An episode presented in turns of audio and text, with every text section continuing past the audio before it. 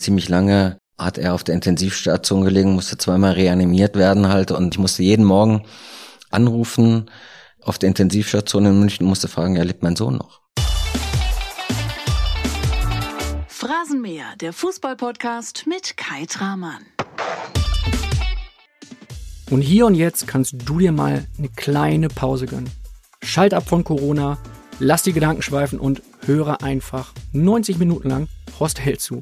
Der spricht heute mal nachdenklich, mal intensiv und dann noch sehr lustig und unterhaltsam.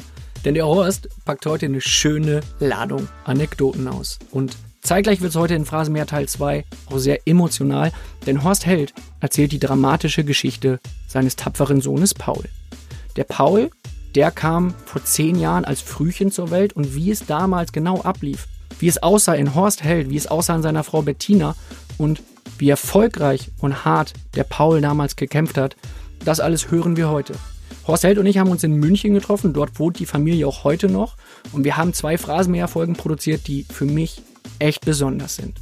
Da der Phrasenmäher immer in so einer überraschenden und nicht so ganz regelmäßigen Taktung erscheint, ist es übrigens vielleicht eine ganz gute Idee, wenn du den Phrasenmäher in deiner Podcast-App einfach abonnierst. Klick einfach auf den Abo-Button in deiner Podcast-App, dann bekommst du auf deinem Handy immer eine Nachricht, sobald eine frische Folge für dich fertig ist.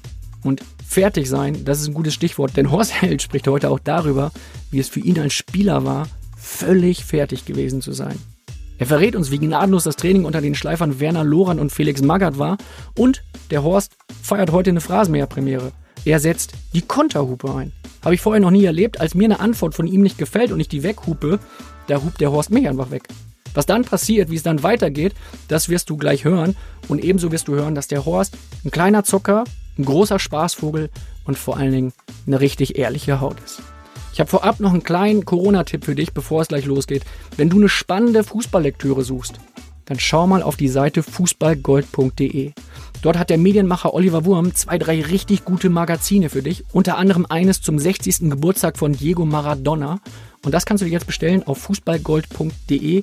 Einfach direkt ordern und dann kommt es zu dir nach Hause. Und nun viel Spaß in Phrasenmäher Teil 2 mit Horst Held. Zum Start gibt's eine Frage einer Phrasenmäher-Legende. Wir hören den großartigen Toni Polster. Lieber Hotte, ich hoffe, es geht dir gut und ich hätte eine Frage an dich. Wie kann man als relativ äh, kleiner äh, Mensch äh, wie du trotzdem relativ steif und unbeweglich sein? Das hat mich schon immer interessiert. Hast du eine Erklärung dafür? Toni ist Legende äh, in vielerlei Hinsicht. Nicht nur, dass er mega erfolgreich war in, in, seiner Zeit, egal wo er gespielt hat, so wie er sich immer gegeben hat, haben die Menschen ihn, ihn geliebt und das absolut berechtigt. Und es war unfassbar schön, mit ihm zusammenzuarbeiten. Und er hat auch wieder recht in der Annahme, dass es ihm aufgefallen ist, dass ich wirklich ziemlich unbeweglich gewesen bin. Ich kann mir das auch nicht erklären. Das hat immer so wehgetan. Wir hatten Rolf Herings, ich weiß nicht, ob der was sagt, mhm. der war damals Torwarttrainer und gleichzeitig Konditionstrainer. Und der hat immer ein intensives Aufwärmprogramm gemacht, unter anderem mit sehr langen, intensiven Dehnübungen halt. Und ich war so steif, dass es wirklich Qualen waren. Es hat mir wirklich Schmerzen bereitet und es wurde nicht besser. Ich war wirklich kaum beweglich, das muss man ehrlicherweise sagen. Und erklären kann ich mir das natürlich auch nicht. Also, es hat mir keinen Spaß gemacht. Die große Frage, die ich mir gestellt habe während der Vorbereitung auf diese Phrasenmäher-Folge, wie sehr nervt dieses Thema Größe, wenn du ein Fußballerleben lang immer wieder darauf angesprochen wirst? Da habe ich mich noch nie mit beschäftigt. Das ist so, mir schnurzpiep egal, ehrlicherweise. Größe ist ja schon mal vielleicht das falsche Wort. Ich glaube, die Länge ist nicht entscheidend. Ne? Keine Ahnung, ich habe damit jetzt nicht so viel Nachteile in meinem Leben gehabt. Ich habe trotzdem meine Ziele erreicht, die ich mir für mich selber vorgenommen haben und hat jetzt auch nicht unbedingt nur Nachteile, wenn man nicht so lang gewachsen ist. Mein Schwerpunkt zum Beispiel zum Fußballspielen war ziemlich niedrig. Also ich war so ein bisschen steif, aber ich war wendig und war auch nicht der schnellste als Spieler. Aber ich konnte Drehungen machen, die andere mit einer Körpergröße von 1,80 nicht unbedingt so schnell hinbekommen haben. Das hat schon Vorteile auch gehabt, zumindest hin und wieder auf dem Fußballfeld. Wie groß bist du wirklich? Ich habe alles gelesen, 1,67, 1,68, 1,69, angeblich auch 1,70. Ich töne gerne immer, dass ich über 1,70 bin, aber ich bin genau 1,70. Ohne Schuhe. Ohne Schuhe, 1,70. es wird nicht mehr und es ist äh, wahrscheinlich tendenziell, geht man davon aus, dass es eher weniger wird im Laufe des Alters. Ne? Ich kann auch über den Tisch schauen, also von daher geht's. Ich habe gelesen beispielsweise in der Bild vom 14. Januar 1992, Horst hält das Wiesel vom ersten FC Köln. Es gab immer wieder Anspielungen auf diese Größe. Es gab immer wieder irgendwelche schrägen Vergleiche. Unter anderem schrieb dann der Kollege damals auch, der Wind fegt das lange Blondhaar aus der Stirn. Die Augen sehen das Tor und nichts anderes. Auf den kräftigen Oberschenkeln zeichnen sich die Muskelpakete ab. Klingt nicht schlecht, ne? Das hört sich jetzt aber nicht schlecht an. Horst Held ist nur 1,68 Meter groß und wiegt 65 Kilo. Es wäre schön, wenn ich noch 68 Kilo wiegen würde. Oder 65 Kilo wäre ein bisschen wenig, aber da habe ich mir ja nie drüber Gedanken gemacht. Also ich, es gibt ja so Sachen, die kannst du nur bedingt beeinflussen und die Länge kannst du jetzt nicht wirklich beeinflussen. Ich habe, glaube ich, damit gelernt zu leben, dass ich jetzt nicht der, der Längste bin. Gab's blöde Sprüche damals? Da, wo es wichtig ist, jetzt in der Schule oder im Kindergarten oder sonst irgendwas, kann ich mich zumindest nicht dran erinnern. In meiner beruflichen Werdegang, als ich jetzt dann Fußball gespielt habe, auch nicht. Und als dann über mich geschrieben wurde, habe ich das jetzt gar nicht so wahrgenommen. Ich kann es eh nicht ändern. Kann man mal so Plateauschuhe an. Längere Stollen. ja, längere, ja, weiß ich nicht, irgendwie sowas. Ich meine, jeder ist so wie er ist. Ich bin so wie ich bin. Ne? Wie wichtig ist dir denn deine Torquote in der Bundesliga? Die ist berauschend schlecht. Ne? Also ich habe mich ja immer schon so als als offensiver Spieler definiert, äh, egal jetzt ob ein Flügel oder sehr oft als Zehner gespielt und zum Zehner gehört schon dazu, nicht nur Tore vorzubereiten, sondern auch Tore zu schießen. Und ich ärgere mich ja auch heute noch. Wir haben auch mal über gerade und ungerade Zahlen äh, gesprochen. Ich habe ja 359 Bundesligaspiele. Ich habe es nicht mal geschafft, das 360. Spiel zu machen. Das ärgert mich. Wenn man dann diese Spiele und diese Einsatzzeit anhand von Tore schießt, dann kommt da wenig bei rum und da zu wenig ist dabei rumgekommen. Und äh, da waren auch noch von den Toren, die ich geschossen habe, noch ein paar Elfmeter dabei. Also von daher habe ich nicht so eine Torgefahr ausgestrahlt, die notwendig gewesen wäre. Das führt dazu, dass viele Menschen darüber nachdenken. Warum hast du so wenige Tore geschossen als Zehner? Ehrlich. Ja, heute große Zehner denken darüber nach. Ein ganz großer Zehner stellt sich diese Frage und stellt sie dir jetzt auch. Was glaubst du, wer könnte das sein? Weiß ich nicht. Ich habe viele große Zehner erlebt. Ähm, der größte. Der größte, den ich erlebt habe. In deinem Herzen. Der größte könnte jetzt nur mein Sohn sein. Äh, Definitiv. In meinem Herzen. Hallo lieber Papa, ich bin's dein Paule. Was ich dich schon immer fragen wollte, du hast ja auf der 10 gespielt, so wie ich jetzt. Und ich habe schon allein in dieser Saison in sechs Spielen sieben Tore geschossen. Und du hast in 359 Bundesligaspielen nur 36 Tore geschossen. Warum das denn?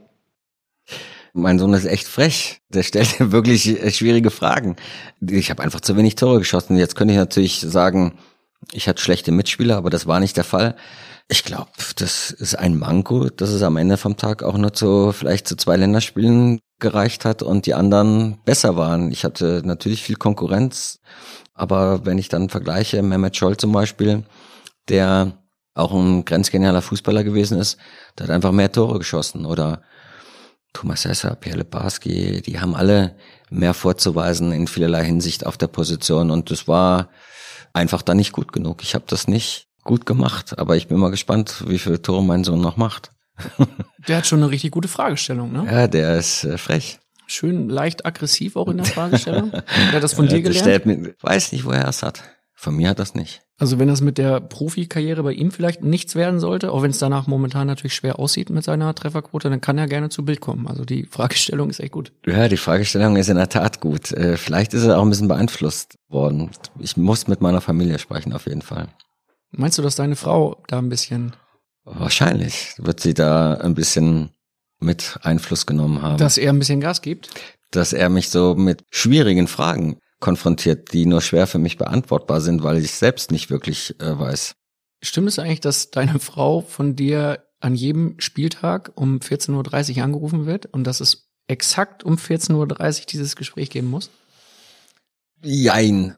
Was wir schon auf jeden Fall machen, ist, dass wir uns auf jeden Fall noch einmal hören. Aber glaube, es spielt eine große Rolle. Das ist verrückt, aber ist häufig vertreten im Fußball und so ist es bei mir auch. Und wenn was gut funktioniert, dann halten wir an einem Ritual fest und wenn es dann um die Zeit geklappt hat und wir waren danach erfolgreich, dann kann es nur beim nächsten Spiel wieder dieselbe Uhrzeit sein. Das ist schon so. Momentan probieren wir vieles aus. Auf dem Weg zum Stadion zu telefonieren, am Vormittag zu telefonieren. nach dem Mittagessen zu telefonieren. Bisher hat noch nicht so viel gefruchtet. Warum bist du so abergläubisch? Weiß, ich bin so groß geworden, ja, mit Aberglaube. Hat vielleicht was mit so einer eigenen Struktur zu tun halt, ja. Wenn was gut funktioniert, daran festzuhalten, es nicht zu verändern. Ich glaube, dass man ganz viele Rituale verinnerlicht hat und viele das auch haben eben. Und ich will ja, dass es gut geht und gut bleibt. Und wenn was dann gut funktioniert, dann will man sich nicht selbst den Vorwurf gefallen machen, na, jetzt war's aber, jetzt hast du es nicht wieder so gemacht wie vorher. Das kann doch nicht sein, ja. Du gefährdest den Erfolg. Aber eigentlich klar ist Blödsinn. Am Ende ist es auch so ein bisschen, man sagt, ich beschäftige mich mit dem Thema ja, intensiv. Ich versuche nichts. Aberglaube. Ja, Aberglaube ist ja vielleicht auch nichts anderes ausgedrückt, als wie ich bin permanent bei der Sache und versuche bestmöglich alles richtig zu machen, um nicht den Erfolg zu gefährden.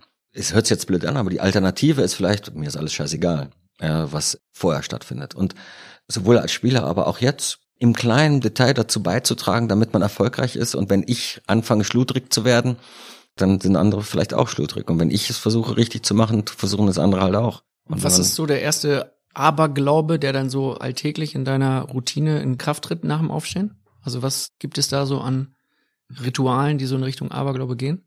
Dass ich die Wohnung ordentlich verlasse. Damit bin ich nicht erfolgreich oder unerfolgreich. Aber zum Spiel hin, dann versuche ich tatsächlich viele Sachen so zu handeln, wie ich sie immer mache, damit wir erfolgreich sind. Wann, wie ich aufstehe, was ich dann mache, äh, wann ich mit meiner Familie telefoniere, welchen Weg ich zum Stadion wähle. Es gibt mehrere Wege, um vom Hotel zum Stadion zu fahren. Wenn wir erfolgreich sind, dann fahre ich immer denselben Weg. Auf gar keinen Fall würde ich dann einen anderen Weg wählen. Hab schon ein Problem, wenn ich dann manchmal im Bus hinterherfahre und der wählt einen anderen Weg, habe ich schon Probleme mit mir. Ähm, deswegen würde ich im Bus eher nicht hinterherfahren, sondern ich würde dann immer den Weg wählen, weil wir letzte Woche gewonnen haben. Oder vor 14 Tagen. Ich bin in der letzten Woche auf einen Artikel gestoßen aus dem Jahre 1995 aus der berühmt-berüchtigten Fußballzeitung Allegra. Allegra? Ja. Manchmal lese ich mir dann im Vorfeld Dinge durch, wo ich mich dann auch hinterher frage, Warum? Bei diesem Artikel weiß ich allerdings ganz genau, weil er einfach so skurril ist, dass er ähnlich wie die Horst Held lässt Betten zersägen Geschichte aus Phrasenmeer Folge 1 beziehe, dass ich bei dieser Geschichte wirklich schon selbst in Frage stelle, stimmt das oder stimmt das nicht? Und du kannst es jetzt wunderbar dann äh, kommentieren. Der Artikel geht los mit Horst Held treffe ich mich in Köln, also das schreibt die Autorin 1995 in der Allegra. Er wählt die CDU und er mag Bruce Springsteen, aber sonst ist er wirklich wahnsinnig nett.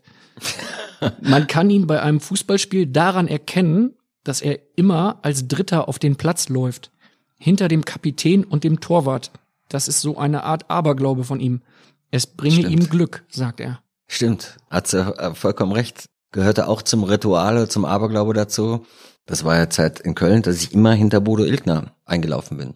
Und ich hätte weder an vierter Stelle noch als äh, letzter oder vorletzter, war mir extrem wichtig, damit ja alles gut geht. Und wie hast du das denn geregelt im Kabinengang? Also hast du immer geguckt, dass du an dritter Stelle bist? Oder ich hast auch. du auch mal jemanden dann zur Seite geschubst, hast gesagt, ey, das geht nicht? Nee, das war immer klar, dass ich da an, an dritter Stelle nach dem, ah, weil Bodo war so groß und ich war so klein, sah auch lustig aus. Aber nein, das war mir echt wichtig. Und ich glaube heute, wenn du dir heute die Mannschaften anschaust, egal wo es ist, dass die auch immer, die ersten elf, unabhängig davon, dass der Torhüter immer an zweiter Stelle kommt, wenn er nicht gerade Kapitän ist, dass bei vielen Mannschaften es nach wie vor so ist, dass die ihren Platz haben. Ja, dass es immer einer gibt, der bewusst der Letzte ist. Da legen kurioserweise immer heutzutage, glaube ich, auch viele Spieler Wert darauf. Du warst in deiner Kindheit, anders als dein Sohn Paul heute, warst du Gladbach-Sympathisant, ein bisschen beeinflusst durch deinen Vater und bist dann Profi geworden beim ersten FC Köln. Mhm. Am 1. September 1990 hast du dein erstes Bundesligaspiel absolviert und dein damaliger Trainer Erich Rutemöller hat eine Frage dazu. Hm. Hallo lieber Horst, du hast ja wohl damals dein erstes Profispiel in Mönchengladbach gemacht für den 1. FC Köln.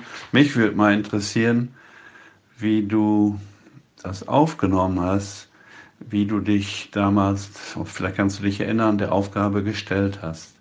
Also eigentlich war ich ziemlich gelöst. Auch Erich ist wieder ein Mensch, dem ich viel zu verdanken habe. Ich bin unter ihm Fußballprofi geworden, habe dann eine Zeit lang gebraucht, bis ich dann mal die Möglichkeit bekommen habe, habe Glück gehabt, weil mein Konkurrent Samat Pierre Barski hatte sich leider Gottes ein Kreuzbandriss zugezogen. Erst dann ging es bei mir vorwärts und genau im Derby spiele ich dann zum ersten Mal von Anfang an. Und auf der Fahrt hin war alles noch ziemlich entspannt, habe ich mir noch nicht so viel Gedanken gemacht, habe versucht mir dann vieles abzugucken von den älteren Profis, wie die sich im Bus verhalten, aber dann ging es richtig los, als wir dann am guten alten Bökelberg mit der Atmosphäre und zum Warmmachen gegangen sind Uh, da, da fingen schon meine Knie an zu schlottern, muss ich sagen. Das war wirklich nicht einfach und der erste Auftritt war eigentlich ein sehr, sehr schlechter Auftritt. Ich war froh am Ende, wie ich dann nachher nach, weiß ich nicht, 60, 70 Minuten ausgewechselt. 62. Minute. Ja, war Gott froh, dass ich endlich rauskam. Wir haben unentschieden gespielt. Das war gut. Ich habe echt ein schlechtes Spiel abgeliefert, weil meine Nervosität wurde von Minute zu Minute schlimmer. Ich habe irgendwie das nicht in den Griff bekommen und war dann Gott froh, als ich dann ausgewechselt wurde. Ich habe da versucht, locker ranzugehen, aber bin dann gnadenlos gescheitert. Eigentlich im ersten Spiel war kein gutes. 2 zu 2 ging es aus. Du ja. wurdest nach dem Gladbacher 2 zu 1 durch Carla Flipsen damals dann in der 62. Minute für Franco Denewitz ausgewechselt. Der hat Tor gemacht, der Franco ja. Denewitz. Ja. Aber klar, das erste Spiel vergisst man nicht. Und wie gesagt, gleich nochmal die Gelegenheit zu haben, im Derby dann von Anfang an zu spielen. Mein Vater ist, äh, war geprägt von der Fohlenelf, weil die natürlich damals ein echt tollen, beherzten, offensiven, guten Fußball gespielt haben. Und natürlich ist es so, dass du dann vieles von deinem Vater übernimmst und wir dann viele Spiele nicht vor Ort, sondern immer im Fernsehen angeschaut haben. Als er sich da mit identifiziert, da habe ich mich auch damit identifiziert. Aber sobald ich dann beim ersten FC Köln war, hatte sich das erledigt. Und man kann nicht Gladbach-Fan sein, wenn man mit Köln verheiratet ist. Das geht nicht. Bist du mit Köln verheiratet? Ja. Ich für mich schon, ja. Also du sagst, das ist eine Ehe, du und der FC. ja. Ich äh, wollte damit eigentlich nur ausdrücken, das weiß jeder Kölner oder jeder Fan oder weiß, wie intensiv das ist und dass es natürlich eine Rivalität gibt, die auch immer äh, gesund ist und auch gesund sein sollte und nicht übers Ziel hinausschießen sollte. Das ist ganz, ganz wichtig halt, aber das eine passt zum anderen nicht. Und mein Vater hat das natürlich damals dann auch abgelegt. Aber auch da glaube ich, die haben damals einfach einen guten Fußball gespielt und äh, das war schön anzusehen. Wir waren aber nie im Stadion, weil es auch zu weit war und mein Traum war ja, war ja Fußballprofi zu werden und als ich dann die Gelegenheit bekommen habe, zum großen SFC Köln in die Jugend zu gehen, hatte ich nur noch für diesen Club äh, Sympathien und für keinen anderen. Das hätte nicht mit Ansatz zusammengepasst. Wenn du jetzt sagst, ich bin mit dem FC verheiratet, das heißt ja auch, dass du den Verein liebst.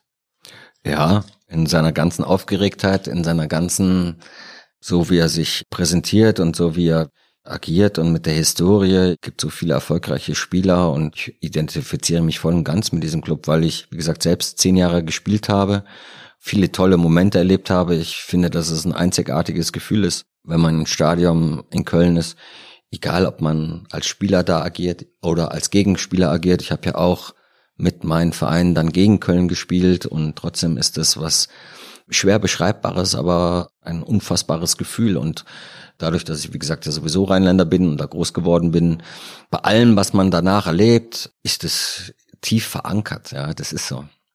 Hast du dich dann, Hand aufs Herz, jetzt kannst du es ja sagen, ja. innerlich manchmal gefreut, wenn du mit deinem Verein gegen Kölner mal verloren hast?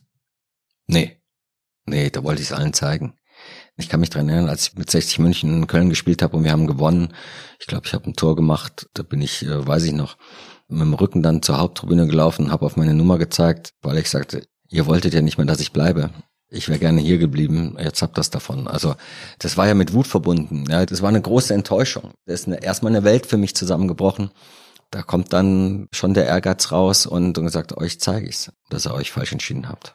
Udo Lattek hat's dir damals mitgeteilt, 1995, ne? Im Frühjahr, dass du gehen musst.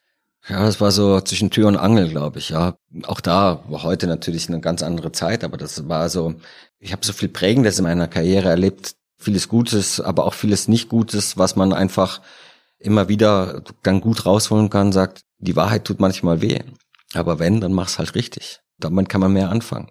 Ich habe das danach nochmal erlebt, wo man ein Gespräch geführt hat und es war nicht die Wahrheit. Ja. Wo war das? In Frankfurt, wo ich Spieler gewesen bin und dann einfach erlebt habe, dass man mir nicht die Wahrheit gesagt hat. Das hilft eigentlich. Ja. Auch wenn die Wahrheit wehtut, hilft es dem Spieler immer mehr, weil man dann Orientierung hat, weil man dann aus dieser Situation heraus agieren kann und sich darauf einstellen kann, als wie wenn man keine Klarheit schafft und deswegen ist es sicherlich manchmal nicht ganz so einfach. Man muss immer äh, viele Sachen miteinander abwägen, aber es ist, glaube ich, immer immer wichtig, den Menschen eine, eine Orientierung zu geben, auch wenn sie wehtut. Das ist etwas, was du aus diesen Erfahrungen dann rausziehst für wo, deine Wo ich mir Mühe gebe, dass ich das einhalte. Ja, wie gesagt, manchmal muss man abwägen und die größte Interesse liegt immer in der Verantwortung dem Verein gegenüber. Das ist das aller, aller Wichtigste. Das ist die oberste Prämisse, ja, das Bestmögliche für einen Verein zu tun. Aber wenn man alles miteinander vereinbaren kann, dann ist es, glaube ich, wichtig, sehr, sehr klar, sehr, sehr früh, sehr, sehr auch Fakten zu schaffen, damit man weiter agieren kann halt, ja. Das ist, glaube ich, wichtig. Jemand, der dir in jungen Jahren geholfen hat, ist Pierre Litbarski. Du hast mal über Litti gesagt, unter anderem im Spiegel 2014, Litti war wie ein Vater für mich. Was hat ihn zu so einer Vaterrolle werden lassen? Ja, das äh, sage ich nach wie vor noch. Absoluter Ziehvater in meinen jungen Jahren als Profi, weil der das zelebriert hat, was ein erfahrener Spieler mit viel Routine, mit viel Erlebten bereit ist zu transportieren. Aus Eigenantrieb heraus, ja, weil er eine absolute Führungspersönlichkeit gewesen ist. Ja. Und ein prägender Moment war, als wir, er war verletzt. Wie gesagt, ich bin ja nur eigentlich zum Spielen gekommen, weil er sich leider Gottes einen Kreuzbandriss zugezogen hat und ich dann die Möglichkeit bekommen habe, zu spielen. Dann spielst du, ja, und auf einmal knallst du nach oben, ja. Dann waren gute Spiele dabei und auf einmal wirst du nach oben gepusht und bist jung und kannst damit nur schwer mit der ganzen Aufmerksamkeit und ist es schwer damit umzugehen. Ja? Das Leben verändert sich, ja. Auf einmal kenne ich die Leute auf der Straße, über dich wird geredet. Das ist auf der einen Seite schön, auf der anderen Seite nicht ganz so einfach, damit mit umzugehen. Aber es ist ja normal, weil die Leistungen einfach auch in jungen Jahren schwankend sind, dass du fällst. Und als ich dann gefallen bin und die Leistungen dann auch mal nachgelassen haben und ich meine erste fünf bekommen habe oder schlecht über mich geschrieben wurde, wie willst du damit umgehen? Ja, und da hatte ich ein Problem mit, das richtig einzuordnen und und da kommen die Selbstzweifel, äh, dann kommt das ganze Negative zum Tragen. Und dann, wenn einer unsicher ist oder wenn einer frustriert ist und wenn einer in sich gekehrt ist, dann merkt man einem das an. Und ihm ist es wohl auch aufgefallen eines Tages zwischen den Trainingseinheiten. Ich hatte eine schlechte Phase, kommt er mit so einem Ordner an, ja, mit so einem riesen Aktenordner. Ja, und ich denke, was will er jetzt von mir? Und dann hat er mich einfach abgeholt und gesagt hat, dass das dazugehört, ja, zum Profi-Dasein. Und dass es auch in den kommenden Jahren zu Momenten gibt, wo was vieles Gutes läuft und vieles nicht gut läuft. Und hat anhand seiner Artikel, die über ihn geschrieben werden, gezeigt hat, dass das ein ganz normales Thema ist. Er hat sich Mühe gegeben, diesen Ordner mir, mir zu zeigen mit wirklichen tollen Artikeln, aber auch mit zu sagen, da kriegt er so richtig auf die Fresse und hat mir halt geholfen, das richtig einzuordnen. Und da hat er sich Mühe gegeben. Und das war halt einfach für mich so einer, der mich in, in meiner Karriere und meinen Werdegang so intensiv begleitet hat, dass ich mich immer auf ihn verlassen konnte. Ja. Und deswegen war das so eine Art Ziehvater in den ersten Jahren, habe viel von ihm profitiert, wie er den Fußball gelebt hat, ja, und, und wie ehrgeizig er gewesen ist und wie professionell er gearbeitet hat. Und trotzdem hat er immer Spaß vermittelt. Mit dem konnte man immer Spaß haben. Ja. Er hat wirklich intensiv und hart gearbeitet aber ihm war es halt auch wichtig, eine gute Atmosphäre zu schaffen als Kapitän. Deswegen Ziehvater. Ja, ich konnte mir vieles von ihm abschauen. Hat mir geholfen. Und er hat eine Frage an dich. Ui. Ja, lieber Horst, ähm, hier ist Litti und ich habe eigentlich eine ganz wichtige Frage. In deiner Karriere als Pokerspieler, wer war der beste Pokerspieler, den du kanntest? Dankeschön. In der Tat muss ich sagen, dass er der Beste gewesen ist. Wir haben hin und wieder Karten gespielt und der war so ausgebufft. Dem konntest du nix herauslocken aus seiner Mimik und aus seiner Gestik. Franco Dennetz war auch ein guter Kartenspieler, aber Litti war schon bemerkenswert gut. Da konntest du wenig erkennen und deswegen hat er die meiste Zeit eigentlich auch immer, war er sehr erfolgreich. Nicht nur als Fußballer, sondern auch als Kartenspieler.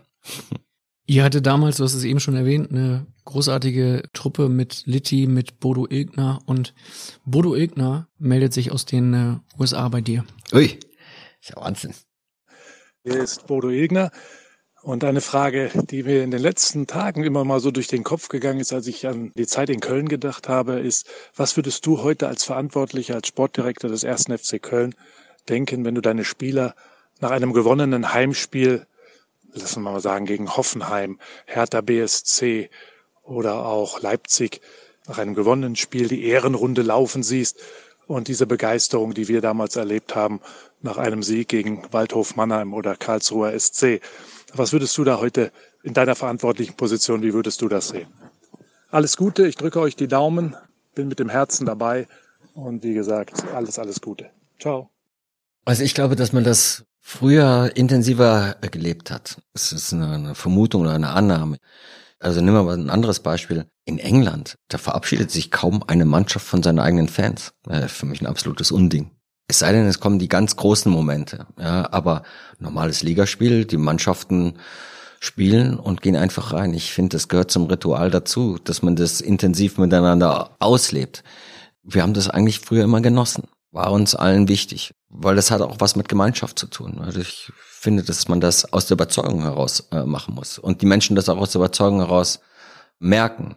Du brauchst keine Mannschaft irgendwo hinschicken, die das nicht will. Die Fans wollen das auch nicht, wenn eine Mannschaft nicht dahinter steht. Aber ich glaube, dass das nach wie vor sehr, sehr wichtig ist, um eine enge Bindung zu haben. Ein absolut wichtiger Bestandteil sind Fans halt, ja. Und, und man muss zusammen was ausleben. Aber man muss sich auch voneinander verlassen können. Ich glaube, dass man das früher intensiver miteinander vielleicht gelebt hat als heutzutage. Du bist dann äh, 1995 vom FC unsanft verabschiedet worden und bist zu 1860 gegangen. Von Köln nach München. Kulturschock. Kulturschock, ja?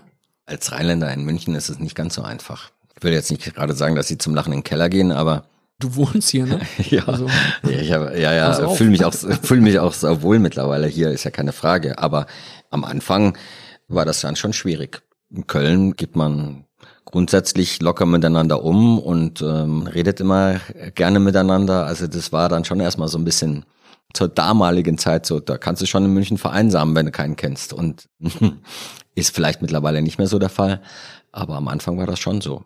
Dann hast du Trainer Werner Lorand kennengelernt. Ja. Wie war der für dich? Naja, also das war ja so zwischen Tür und Angel. Äh, die einen wollten mich nicht mehr und äh, heute eigentlich undenkbar, wie das dann abgelaufen ist. Innerhalb von kürzer Zeit hat sich dann 60 gemeldet, die mich da unbedingt wollten. Und nachdem man mir dann zwei Tage vorher mitgeteilt hat, dass man mich in Köln nicht mehr will, hat sich dann Karl-Heinz Wildmoser, Schrägstrich Werner Lorand gemeldet und sich dann gleich mit mir verabredet. Dann haben wir kurz miteinander gesprochen und dann ging das über die Bühne. Dann wurden die Ablösesumme miteinander gar nicht verhandelt, sondern das war ja festgelegt, weil es Koeffizienten gegeben hat zwischen den jeweiligen Vereinen. Dann hat das alte Gehalt eine Rolle gespielt und das neue Gehalt und so wurde dann die Ablösesumme definiert. Und dann ging das über die Bühne. Und es war recht schnell und äh, Werner Lorand, Karl-Heinz Wildmoser als Duo extrem erfolgreich. Natürlich kannte ich viele Geschichten, aber man macht sich immer erst ein Bild, wenn man auch tatsächlich miteinander arbeitet. Und das war schon sehr intensiv. Ich habe schon ziemlich viel Schleifer gehabt. Und Werner Laurent ist sicherlich unter den Top drei, was Intensität, psychische Begleitung angeht. Da, da wurde schon vieles abverlangt. Du warst damals für rund 1,8 Millionen gewechselt, warst der teuerste Spieler damals, den sich 60 bis dato äh, gegönnt hatte. Und Lorand schleift dich dann. Was hat er genau gemacht? Also erstmal hat er mir zu erkennen gegeben, dass das jetzt alles überhaupt nichts Besonderes ist und dass ich mir alles hart erarbeiten muss und nix selbstverständlich ist. Und, und klar, wenn du dann wechselst, das ist mal ein erster Wechsel, dann gehst du erstmal davon aus, dass man halt auch einen kleinen Bonus hat. Du beschreibst es ja, der teuerste Transfer zur damaligen Zeit, die wollten mich unbedingt haben. Und da musste ich mich erstmal aus dem Hosenboden setzen, weil ich überhaupt nichts geschenkt bekommen. Im Gegenteil. Ja, ich habe mich erstmal, glaube ich, am Anfang auf der Bank wieder getroffen. Der hat mich richtig erzogen sozusagen und, und musste mir alles hart erkämpfen. Sein Respekt musste ich mir erarbeiten und da musstest du schon durch die Hölle gehen. Die anderen waren es gewohnt, wie man miteinander umgeht, wie intensiv man arbeitet und wie viel man auch hineinbringen muss, um Gehör zu schaffen, um auch anerkannt zu sein vom Trainer. Das kannte ich so in der Form nicht. Und das war eine harte Schule, die ich da durchgehen musste. Wie hat sich das dann im Alltag abgezeichnet? Also wie sah das konkret aus? Also erstmal hatten wir eine, eine super Gemeinschaft da. Bernhard Trares, Manni Schwabel, äh, ich glaube, ich bin im gleichen Jahr gekommen wie Jens Jeremies, äh, der von Dresden gekommen ist, äh, Harald Czerny, der einer meiner besten Freunde nach wie vor ist. Die sind aufgestiegen, sind in der Liga geblieben. Ich bin, glaube ich, im zweiten Jahr gekommen. Ich musste mir alles erarbeiten, den Respekt von den Spielern holen, die schon eingeschworene Haufen waren und du musstest durch die Hölle gehen. Ja, es war intensives Arbeiten, intensives Trainieren über permanent über die Schmerzgrenze hinausgehend, eine Art der Kommunikation, die auch gewöhnungsbedürftig ist, ja, sehr rabiat, aber er war auf der anderen Seite jemanden, den man sieben Tage die Woche, 24 Stunden anrufen konnte, wenn man irgendein Problem gehabt. Er war ein unfassbar verlässlicher Mensch, auf den du dich immer verlassen konntest, wenn du irgendwelche Themen hattest außerhalb vom Fußball. Das Arbeiten äh, im Fußball war die eine Sache, aber die Verlässlichkeit von seiner Seite als der, der dir hilft, habe ich oft erlebt, bei anderen Spielern auch. Da konnte man sich zu 100 Prozent auf ihn verlassen. Was grinst du jetzt so? Ich grinse so, weil ich dir gerne zuhöre. Ja, so war aber echt so. Ja, also, ich glaub dir das doch. Aber war die Hölle im Training. Wir haben Sachen gemacht im Training, die Erzähl. weiß gar nicht, wie ich sie überlebt habe. Erzähl, was hast du gemacht? Du wusstest, wenn du am Wochenende verlierst, wird dir der Arsch aufgerissen. Und wir waren so getrieben, erfolgreich zu sein, weil wir alle Angst hatten vor dem Training, das war brutal. Was hat er denn gemacht im Training? Also euch dann fertig. Der hat einen fertig gemacht. Laufen lassen. Laufen lassen. Der hat Übungen gemacht. Eine der ekligsten Übungen war, wenn beide 16er hast, wenn ich es kurz beschreiben darf. Ja, und dann hat er vier Hütchen jeweils an den Ecken des 16ers aufgestellt und du musstest den langen Weg immer sprinten, also im nahezu 100 Prozent Vollgas geben und quer durftest du dich dann ausruhen. Und das mussten wir ziemlich lange machen. Und dann ist er, hat er an der Mittellinie mal seinen Ball gehabt, hat auf dem Ball gesessen und wir mussten das immer machen. Das war sonntags nach einer Niederlage. Samstags gespielt, verloren, sonntags war es das beim Auslaufen, wo du normalerweise dich regenerierst. Ja. Und das haben wir ziemlich lange gemacht, so eine halbe Stunde. Und dann ist er aufgestanden und hat angefangen, die Hütchen immer näher zusammenzustellen. Das heißt also, die, die Erholungsphase von Steigerungsläufen zur Erholungsphase die war gleich null. Am Ende standen dann die beiden Hütchen so eng zusammen, dass du eigentlich permanent nur um den Platz gesprintet bist. Bis zur völligen Erschöpfung. Und das Macht war dann das Sonntagsauslaufen, das sogenannte halt, ja. Du bist dann 1999 unter Lorand Nationalspieler geworden und er hat reagiert, indem ja. er gesagt hat, der hat in der Nationalmannschaft nichts verloren. Geil, oder? Super, super Spruch. Das ist ein Riesenlob. Ein Riesenlob von deinem Cheftrainer, der Du träumst als Kind davon, Fußballprofi zu werden. Du träumst davon, einmal für die A-Nationalmannschaft zu spielen, einmal die Nationalhymne zu singen halt. So war zumindest mein großer Traum als Kind und ich war am Ende vielleicht nicht gut genug. Äh, andere haben viel mehr Länderspiele und bin dann in einem hohen Alter noch Nationalspieler geworden. Ja, und, und dann kommt es und alle, die dich kennen, freuen sich für dich. An dem Tag, wo das dann bekannt geworden war, ist mein, mein Handy explodiert. Ich hatte so und so viele Nachrichten von Glückwünschen und auch von meld dich doch mal und äh, ist ja Wahnsinn, ich freue mich und und und. Alle freuen sich. Alle, die du kennst, freuen sich nur einer. Der sagt, der hat da nichts drin verloren. Klar, sowas tut natürlich im ersten Augenblick weh, aber dann habe ich mir dann auch gedacht, das lass mir jetzt von keinem kaputt treten. Im ersten Augenblick ist wie so, uh, warum? Aber dann habe ich kurze Zeit danach gedacht, ist auch wurscht. Ja, ist doch egal, was, was er denkt. Ja, interessiert mich eigentlich nicht. Hab's mir nicht kaputt machen lassen. Du hast dann zwei Länderspiele absolviert in der A-Nationalmannschaft, zwei Niederlagen 1999 ja. und bist dann zu Eintracht Frankfurt gewechselt. Wegen Loran hast dich dann noch verabschiedet mit dem Satz, der Trainer hat mich demontiert, da war keine Basis mehr für eine vernünftige Zusammenarbeit. Zuletzt habe ich nicht mal mehr mit Herrn Lorand geredet, jetzt habe ich die Konsequenzen gezogen und bist zur Eintracht gegangen. Wir haben ja. schon in Phrasenmeer Teil 1 gehört, dass du deiner Frau dann auch relativ kurzfristig vorher gesagt hast, dass du nach Frankfurt gehst. Ja. Und hast dort zwei Trainertypen noch kennengelernt mit Jörg Berger und Felix Magath, die Bundesliga-Legenden sind. Absolut. Ich hatte ja Jörg Berger schon in Köln gehabt als Trainer, mit Hannes Linsen als Co-Trainer, einer der besten Co-Trainer, die ich erleben durfte, weil er auch sehr nah bei der Mannschaft dran war immer sehr authentisch und ehrlich gewesen ist. Guter Ratgeber auch in vielen Situationen habe ich erlebt und Jörg Berger dann damals. Und den habe ich dann wieder bekommen in Frankfurt und viele gute Erinnerungen habe ich an ihm gehabt, ja. Aber natürlich auch viele lustige Momente.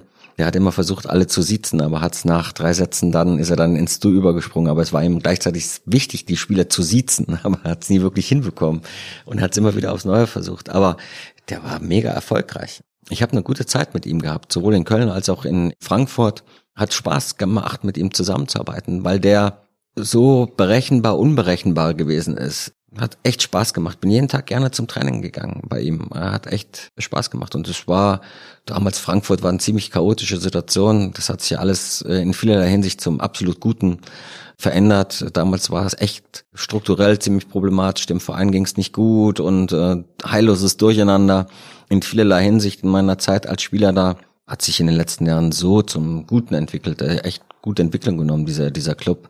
Aber damals war alles chaotisch. Irgendwie hat äh, Jörg Berger reingepasst, weil er perfekt damit spielen konnte mit diesem chaotischen Umfeld.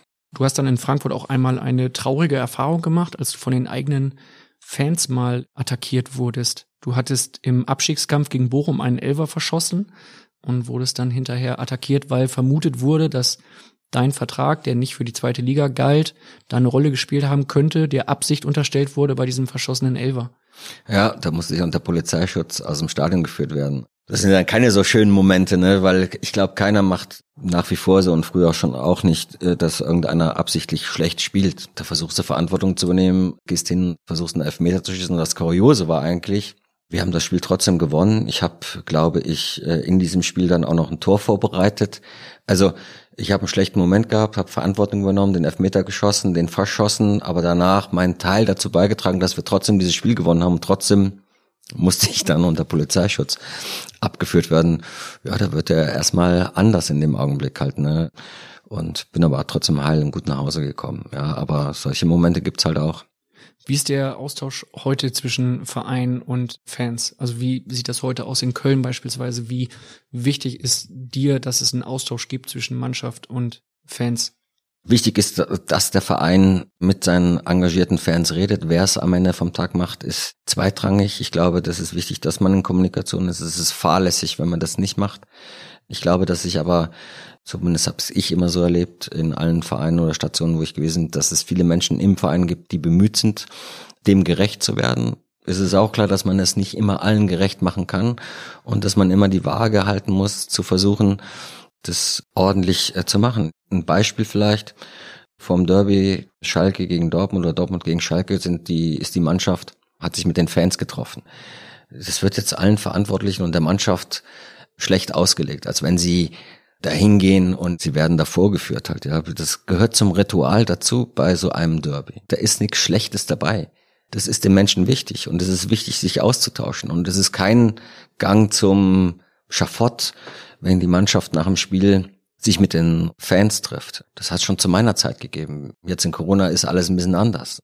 In all den Jahren davor sind die Fans zum Abschlusstraining gekommen. Übrigens auch bei anderen Vereinen. Das gehört zum Zusammenleben mit dazu. Es findet ein Austausch statt. Ja, der ist auch manchmal nicht angenehm, ähm, aber ich glaube, die Menschen, die das kritisieren, die waren weder Spieler noch waren sie Verantwortliche von einem Verein, weil die können das gar nicht nachempfinden. Sie können es kritisieren, das ist einfach, es zu kritisieren. Es ist wirklich einfach. Aber es zu erleben und die Wichtigkeit dabei zu erkennen, die ist wichtiger. Und deswegen darf man sowas nicht kritisieren. Man kann dann einen eventuellen Umgang miteinander kritisieren. Das ist das eine. Aber den Prozess an sich darf man nicht kritisieren. Und man muss auch aufeinander zugehen und man muss auch kompromissbereit sein. In vielerlei Hinsicht müssen alle kompromissbereit sein. Und wo das ist, funktioniert ein Zusammenarbeiten, Zusammenleben. Und wo das nicht der Fall ist, ist es schwierig. Und eins ist auch klar, eine Kommunikation zwischen Fans und Vereinen, wenn sie nicht stattfindet, ist sie nicht hilfreich. Wo ziehst du da eine Grenze zwischen dem Verein und den Fans dann? Ich bin grenzoffen. Nochmal, also ich versuche ja meinem Job gerecht zu werden, indem ich versuche, das Bestmögliche zu machen, weil den Menschen in jedem Verein und in vielen Traditionsvereinen dann noch mehr dieser Verein sehr am Herzen liegt. Die bringen unfassbar viel mit, opfern sehr, sehr viel, um diesen Verein zu begleiten. Und denen geht es wirklich nahe, wenn der Verein erfolgreich ist und wenn er nicht erfolgreich ist. Ja, und so eine hohe Identifikation ist in der Position eine große Verantwortung. Und deswegen gehe ich grundsätzlich immer daran, ergebnisoffen diese Linien zu ziehen und diesen Austausch haben zu wollen. Aber das ist natürlich schon wichtig, dass man halt auch eine gewisse gegenseitige Respekt und eine gegenseitige Verlässlichkeit an den Tag legt. Ich habe das oft erlebt als Spieler, ich habe das oft erlebt, aber auch als Manager, sehr intensiv verlässlich habe ich das in allen Stationen bisher erlebt. In Hannover habe ich das erlebt, sehr verlässlich, sehr respektvoll. Auf Schalke habe ich das so erlebt. Ich kann da nichts äh, Nachteiliges sagen, aber klar gibt es auch die Momente, die waren nicht schön. Klar gibt es auch Momente, als wir nur in die Euroleague gekommen sind, musste ich mich mal vor tausend wütenden Fans vom VIP-Bereich aufbauen, mich für nur eine Euroleague-Saison entschuldigen. Ja, das ist nicht einfach. Das, das macht mich Spaß. Schalke dann, oder? Das war auf Schalke, ja. Da musste ich mich dafür entschuldigen, dass wir nur in der Euroleague gelandet sind, nachdem wir dreimal hintereinander in der Champions League gelandet sind. Das war dreimal hintereinander Champions League, dann Euroleague und das zweite Jahr Euroleague und dafür musste ich mich entschuldigen. Wo du natürlich denkst, ja, warum muss ich mich jetzt entschuldigen? Aber ich habe mich dann entschuldigt. Hast du es freiwillig gemacht, dich dann entschuldigt oder irgendwie auf Druck des Vereins? Wer soll mir da Druck geben? Ich war, da konnte mir keiner Druck geben. Nein, ich hielt das schon für, ich musste mich der Situation stellen. Ich musste die, die Situation beruhigen und äh, die Menschen waren da, weil sie unzufrieden waren mit der Leistung, die wir in dieser Saison abgeliefert haben und das haben sie zum Ausdruck gebracht. Um das deeskalieren zu wirken, mussten wir als Vorstand uns der Situation stellen. Das habe ich dann in dem Fall gemacht. Peter Peters und Alex Hubs waren auch noch dabei. Aber ich habe mit den Menschen dann gesprochen und am Ende war ich dafür verantwortlich, dass die Menschen unzufrieden waren, weil ich derjenige war, der als Sportvorstand dann die Hauptverantwortung hat und deswegen habe ich mich dann für eine Euroleague-Qualifikation entschuldigen müssen. Heutzutage weiß ich nicht, ob man sich auf Schalke dafür noch entschuldigen musste, aber zur damaligen Zeit musste ich mich dafür entschuldigen. Blicken wir nochmal zurück auf deine aktive Karriere als Spieler. Du hast dann irgendwann angefangen, um dich auch ein bisschen von dem Alltag als äh, Profi abzulenken, zu malen. ja. Ein Kollege von der Bild Frankfurt, Roland Palmert, berichtete mir, dass du eine Altbauwohnung hattest und dort Acrylgemälde gemalt hast und die auch dann selbst aufgehangen hast. Ich habe sogar mal eine Ausstellung gehabt in Frankfurt, glaube ich.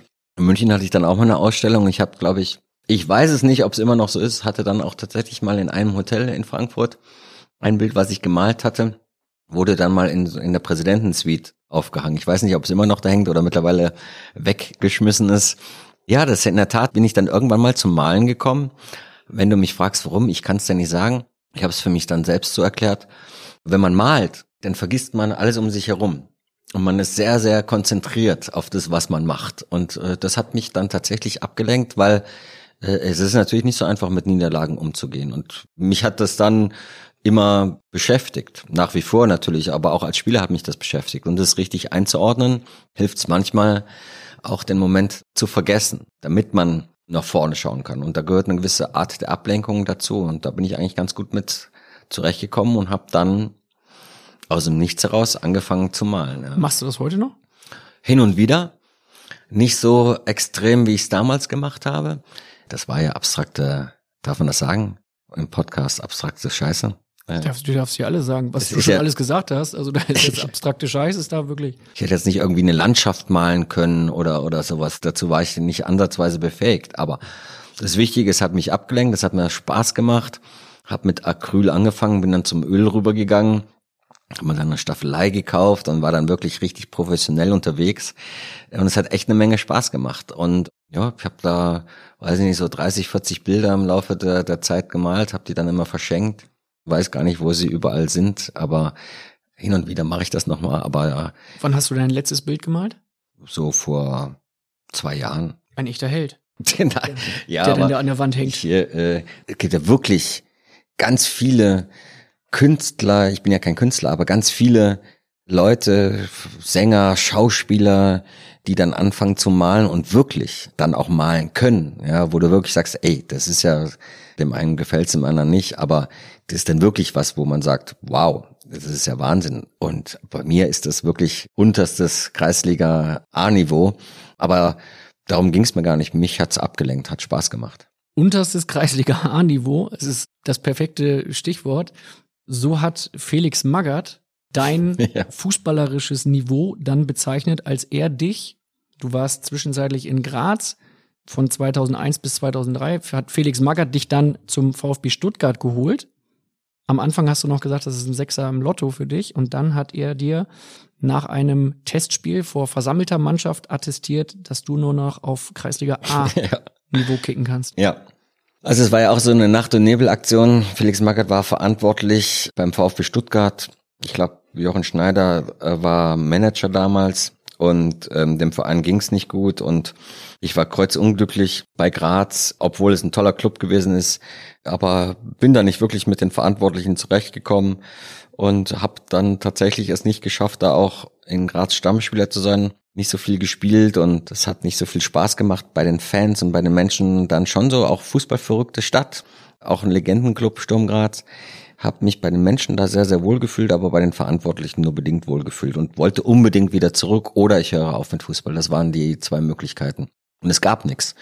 Ich habe alles versucht, um irgendwie in der zweiten Liga unterzukommen und äh, ich kannte natürlich Felix Magath aus gemeinsamen Frankfurter Zeiten und äh, bin dann nachdem die Wege sich getrennt haben, immer wieder mit ihm in Kontakt gewesen halt und er war verantwortlich in Stuttgart und ich habe ihm meine Nöte erklärt und war gerade auf dem Weg nach Karlsruhe, weil Karlsruhe, Rolf Dom war damals Manager, hatte Interesse, mich zu verpflichten und gesagt, ich bin jetzt auf dem Weg dahin und hatte mich vorher mit Felix Magath getroffen in Stuttgart und gesagt, er kann nichts machen. Also weder Platz noch hat der Verein Möglichkeit, mich zu verpflichten. Dann habe ich ihn auf dem Laufenden gehalten und war wirklich auf dem Weg nach Karlsruhe, wollte dann gerade den Vertrag unterschreiben und dann habe ich ihn nochmal angerufen und gesagt, ich bin jetzt dahin und er gesagt, lass es. Wir finden schon irgendwie einen Weg und kommen nach Stuttgart. Ja, dann musste ich echt, war total erfreut und musste, habe dann Rolf Dom abgesagt. Der war natürlich überhaupt nicht erfreut über die Situation, dass ich auf dem Weg war und dann wieder abgesagt habe. Habe ich ihm erklärt, dass jetzt echt Stuttgart nochmal gemeldet hat und bin dann in der Nacht- und Nebelaktion dann nach Stuttgart gekommen für alle unwirklich, für die Verantwortlichen, für die Mitspieler unwirklich. Ich glaube, ich war schon über 30, wie man jetzt so einen Profi aus Österreich noch verpflichten kann, wo man sowieso kein Geld hat. Aber das konnte wirklich nur Felix Magath dann in seiner Art dann auch hinbiegen. Und dann bin ich verpflichtet worden, direkt mit ins Wintertrainingslager gefahren halt und am zweiten Trainingstag oder am ersten hatten wir gleich ein Spiel gegen den ersten FC Köln. Hab dann da gespielt, 90 Minuten und hab ein Tor vorbereitet und hab dann für mich selber gedacht, ey, du hast ein Tor vorbereitet, du hast 90 Minuten gespielt, das lief doch gar nicht so schlecht, hab mich eigentlich ganz gut gefühlt und und hab für mich selber definiert, dass ich da mithalten konnte. Und am nächsten Morgen war dann in der Tat dann die Mannschaftsbesprechung und dann hat er mich vor versammelter Mannschaft nachdem ich nur zwei Tage da war oder den dritten Tag und man sich auch erstmal anfreunden muss mit den Spielern und hier hätte ich natürlich erstmal mit dem nötigen Respekt behandelt und was willst du jetzt eigentlich hier? Vor versammelter Mannschaft runtergemacht und gesagt, wenn ich jetzt mein Niveau nicht steigere, das hätte echt Kreisliga A-Niveau, dann wird das nix mit der, mit der Verpflichtung. Dann ist mir natürlich erstmal die Kinnlade runtergefallen. Das hat mir dann schon ein bisschen Probleme bereitet sozusagen halt, ne? Hat's mir nicht leicht gemacht. Er hat dann in der Stuttgarter Zeitung 2003 noch gesagt, Horst ist einfach zu lieb für die Bundesliga. Hat er es nicht so wirklich gut mit dir gemeint oder ist das seine Art, die Spieler zu provozieren, damit sie bessere Leistungen bringen?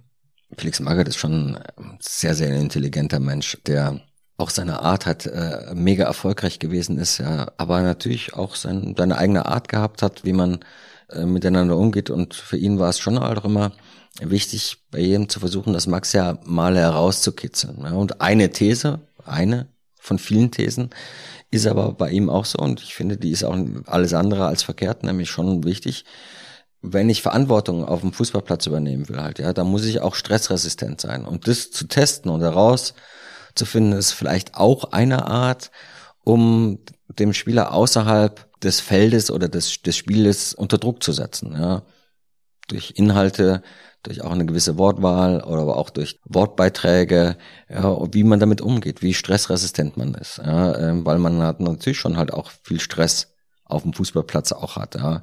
Und das hat er gerne immer ausgetestet und er war davon überzeugt, wenn einer außerhalb des Platzes stressresistent ist, dann ist er auch auf dem Platz stressresistent. Das hat er immer gerne herausgekitzelt und herausgefunden, dann auch auf seine Art. Es hat ihm dann eher beeindruckt, wenn man dann gegen so eine Wortwahl, in dem Fall so Kreisliga A, das dann halt auch moniert und, und das nicht schluckt, sondern dass man halt auch dagegen sich wehrt und, und ihm erkennbar macht, dass einem das jetzt gar nicht gefällt. Das habe ich in dem Fall dann auch gemacht und das halt auch dann zurückgespiegelt. Und das hat ihm dann schon eher gefallen, als wie wenn ich mich damit zufrieden gebe, was er sagt. Und das habe ich in dem Fall nicht. Du hast Trainer gehabt wie Lorand, wie Magath, du hast unter Tönnies gearbeitet. Passt Martin Kind eigentlich perfekt rein in die Reihe, ne? Ja, absolut. ja. Passt da, ja. Wo würdest du ihn da einordnen in einem Ranking der harten Hunde? Überhaupt nicht hart. Also hart ist aus meiner Sicht falsch. Ich glaube, Martin Kind ist ein, auch er wieder ein sehr, sehr, sehr erfolgreicher Mensch, der bei ganz vielen Sachen, ganz vielen guten Sachen, ganz vielen schlechten Sachen, aber eins hat er immer geliefert, das ist absolute Verlässlichkeit in dem, was er sagt. Ja. Und wenn man über die Geschichte, wie er eigentlich zu Hannover 96 gekommen ist, weiß, dann erfährt man, dass er den Menschen, die ihn gefragt haben, ein Versprechen gegeben hat, dass er sich um 96 kümmert und das tut er bis zum heutigen Tag. Und unabhängig davon, ob er alles richtig oder alles falsch gemacht hat, aber er ist immer noch da.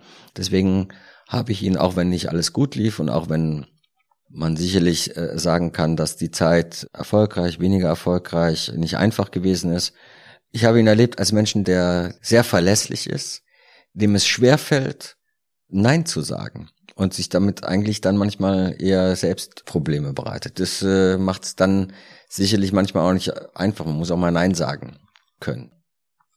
War sicherlich klar, keine einfache Zeit, das ist ja kein Geheimnis, aber der hat mich schon fasziniert in vielerlei Hinsicht. Ja. Du hättest gerne in der Zeit bei Hannover 96 zweimal Ja gesagt, einmal zum ersten FC Köln äh, damals schon und dann auch zum VfL Wolfsburg. Ist das im Nachhinein betrachtet glücklich gewesen? zweimal mit einem anderen Verein zu flirten? Beides war ja nicht geplant. Wenn man so ein bisschen meine Historie jetzt auch kennt, das war zum ersten Mal, ich hatte als Spieler die Gelegenheit, nochmal nach Köln zu kommen in der zweiten Liga. Das hätte ich auch gerne gemacht, aber das ist dann nicht zustande gekommen. Aber wenn die Sehnsucht dann da ist, dann nochmal, und es war ein Thema, noch einmal für den ersten FC Köln arbeiten zu können. Und es war zum ersten Mal, dass es für mich greifbar gewesen. Es ist nicht geplant gewesen von meiner Seite, diese Möglichkeit zu bekommen. Ich unterschreibe nicht und gehe nicht nach Hannover, um dann Monate später nach Köln zu wechseln. In dem Augenblick war das greifbar und, und ich musste das für mich abarbeiten. Ja? Und deswegen kann man das als Flirt bezeichnen. Und es ging natürlich dann halt auch die Medien und da habe ich genauso wie vielleicht der ein oder andere auch nicht alles richtig gemacht. Das ist keine Frage. Im Nachhinein ist man immer schlauer. Aber das war in dem Augenblick so und hat sicherlich auch nicht zur vollumfänglichen Befriedigung dann für Martin Kind geführt. Aber es ging nicht anders. Es musste abgearbeitet werden. Und auch das mit Wolfsburg war bei weitem nicht geplant. Wenn das so einfach wäre und man sowas planen könnte, dann kann man das entweder gleich machen oder man kann es versuchen zu vermeiden. Aber das Interesse war halt dann da von Wolfsburg. Hatte auch sicherlich was zu tun, dass man, wir sind aufgestiegen mit Hannover, wir haben die Liga souverän gehalten. Hannover hat neues Personal gebraucht und hat dann angefangen zu flirten und ich habe dem Flirt, dem bin ich erstmal nicht ausgewichen. Ja, so kann man es vielleicht beschreiben. Am Ende hat es auch nicht funktioniert, aber das war alles natürlich prägend auch mit der Zusammenarbeit, die dann wir gehabt haben. Man kann es vielleicht so beschreiben. Ich habe es äh, Hannover nicht einfach gemacht, Hannover hat es mir auch nicht einfach gemacht und am Ende finde ich, dass Hannover auch ein stolzer Verein ist mit stolzen Fans auch Fußball begeistert ist, tolles Stadion hat, liegt wunderschön in Hannover. Das Image wird bei weitem nicht gerecht. Ja, das ist eine tolle Stadt mit begeisternden Menschen, die sich für Fußball sehr interessieren, ja, und, und man auch Momente erlebt und Begeisterung entfachen kann halt, ja, aber auch mit, natürlich mit, mit Problematiken verbunden hat und am Ende hat's, habe ich es nicht hinbekommen.